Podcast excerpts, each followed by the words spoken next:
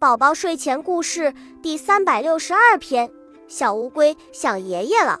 他说：“我要去看爷爷，顺便给他送一棵苹果树去。”小乌龟把苹果树绑在背上，出发了。走啊走啊，苹果树开花了，蜜蜂来了，蝴蝶也来了。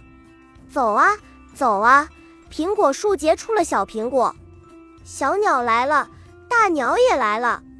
走啊。走啊，苹果成熟了，爷爷的家到了。小乌龟和爷爷吃着红红的苹果，真开心。